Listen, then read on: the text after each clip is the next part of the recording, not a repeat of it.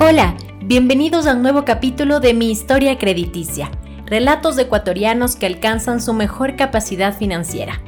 Hoy nos acompañan Verónica de Quito y Jairo de Manta, quienes nos contarán cómo sus créditos de consumo les han ayudado a cumplir sus metas.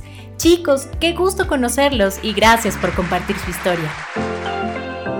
Hola, hoy estoy emocionada a ver a mi amigo Jairo a los tiempos. Nos conocimos de la universidad aquí en Quito y luego él se regresó a Manta. Hola, Vero. Qué divertido eran los tiempos de la universidad. Recuerdo que en los últimos ciclos tú buscabas estudiar una maestría. ¿La hiciste? Sí, después de algún tiempo de postergarla, este año ya me inscribí. La universidad me dio una media beca y en el banco solicité un crédito de 3.500 para completar el pago.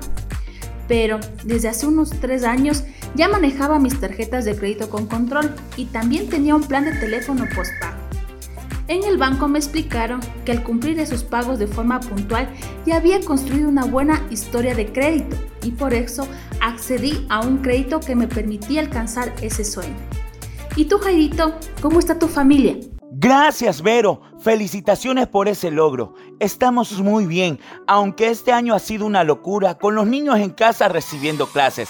Al igual que tú, recurrí a un crédito de consumo para mi meta de renovar algunos muebles que me hacían falta en mi casa y sobre todo para acondicionar un espacio para que mis hijos reciban clases. Mi esposa y yo también nos hicimos nuestra oficina en casa, así que ese dinero nos quedó perfecto para las remodelaciones. Yo no sabía que todos los créditos que sacas y vas pagando te permiten construir un historial que después ayuda a obtener mejores condiciones de crédito, como ese de 7000 que yo saqué. En mi caso empecé a hacer la historia con mis compras en casas comerciales, luego el plan de internet y con las tarjetas de crédito. Casi, casi desde hace unos 3 años también.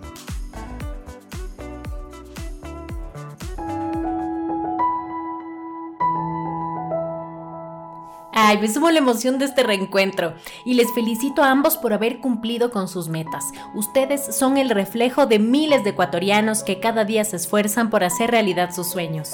Como Verónica y Jairo, en el último año, unas 690 mil personas accedieron a un crédito de consumo, un tipo de crédito que permite cumplir diversos propósitos.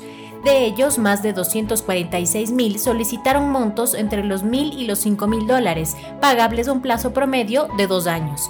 En tanto, unos 148 mil sujetos obtuvieron un financiamiento por montos entre 5 mil a 10 mil dólares, con un plazo promedio de tres años. Previo a la solicitud de estos préstamos, tres años antes, estas personas ya habían construido una historia de crédito en el sector comercial y en empresas de telecomunicaciones, además de demostrar un manejo responsable de sus tarjetas de crédito. Recuerda que construir tu historia de crédito te permitirá ser visible para el sistema crediticio ecuatoriano y así alcanzar tu mejor capacidad financiera. Tu historial se convertirá en una herramienta para la evaluación de la institución donde solicites un crédito. Cada institución aplicará sus propias políticas para la evaluación. Hasta la próxima, en un siguiente capítulo de Mi Historia Crediticia.